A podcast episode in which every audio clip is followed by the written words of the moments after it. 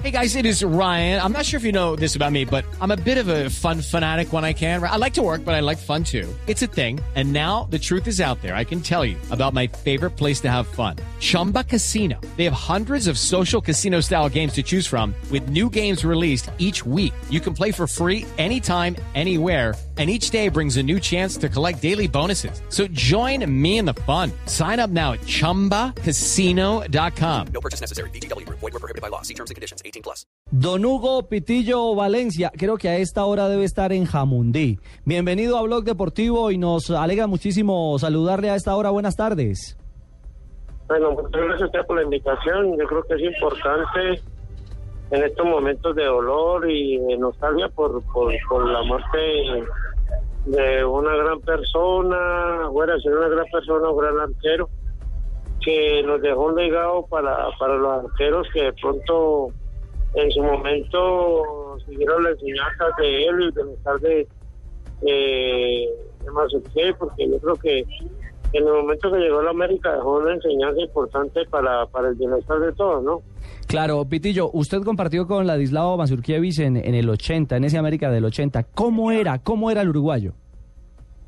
Bueno, era una persona muy tranquila, muy enseñada a ser una persona, pero desde la enseñanza, de la nostalgia que trae el Uruguay, de ser una persona muy amable, muy conveniente con sus compañeros y en el, en el momento de salir al resultado conseguir lo que él quería. Pitillo, usted que jugaba como lateral, ¿cómo era Mazurkiewicz liderando la defensa? ¿Cómo los hablaba? ¿Cómo los manejaba? ¿Cómo era ese manejo? No, eran los ejemplos de los ojos de los defensas. Nosotros era una persona que enseñaba a manejar y a corregir los momentos y los movimientos de, de las defensas para el bienestar del equipo y de pronto ir corrigiendo y ir saliendo en la parte de, de contragolpe, porque no, no quisiera. Y sobre todo que usted era de los que se iba al ataque, ¿no? Entonces me imagino que varios griticos sí le debió haber pegado.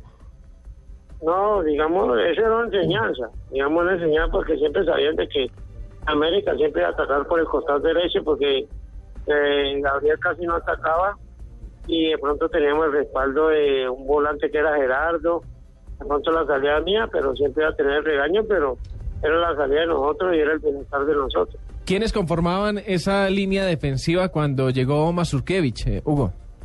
Eh, estaba Gabriel Chaparro, eh, Eduardo Reyes, eh, pronto ya no estaba el Coco, era Pascurtini, de pronto estaba Víctor Espinosa y mi persona.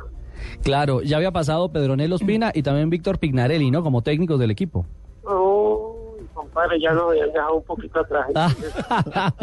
ya habían pasado rato atrás y estábamos ahora en manos de, de digo, del América, estaba en manos de- del médico Ochoa, Ochoa Uribe en ese, era- sí, sí. en ese, en ese momento. Entonces, era una persona ya muy especial para nosotros, era una persona que, que de pronto estábamos esperando una enseñanza mucho más nueva para el bienestar de nosotros y el fútbol, del fútbol colombiano.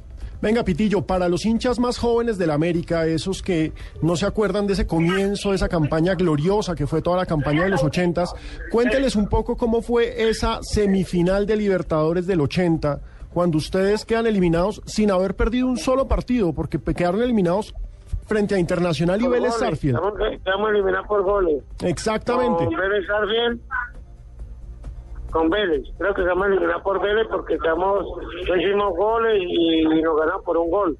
Con Vélez y con tenemos- Internacional de Porto Alegre también.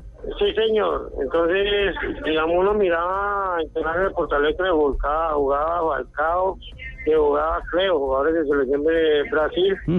Y nosotros tenemos un equipo aparentemente muy, de pronto decir muy débil, pero muy grande a nivel de Colombia.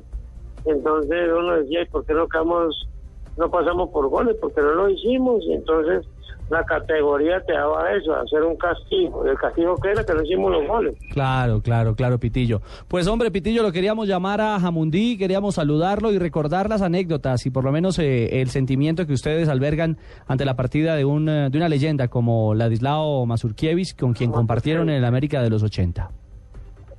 Muchas gracias a ustedes por la invitación que sigamos disfrutando y sigamos divirtiendo porque si el día se fue nos ganó un, nos sacó un poquito de ventaja y esperamos de que, que no sea yo la terminal, sino que todos seguimos esperando que nos llegue el día y, y seguir disfrutando de la vida. Sí, señor. Palabras sabias. Se nos adelantó Ladislao y a todos nos llegará, nos llegará el día. Mil gracias a Hugo El Pitillo Valencia, una de las glorias de los 80 del América de Cali. Pero ¿sabe una cosa? jugó tres finales de Copa Libertadores. Sí, señor.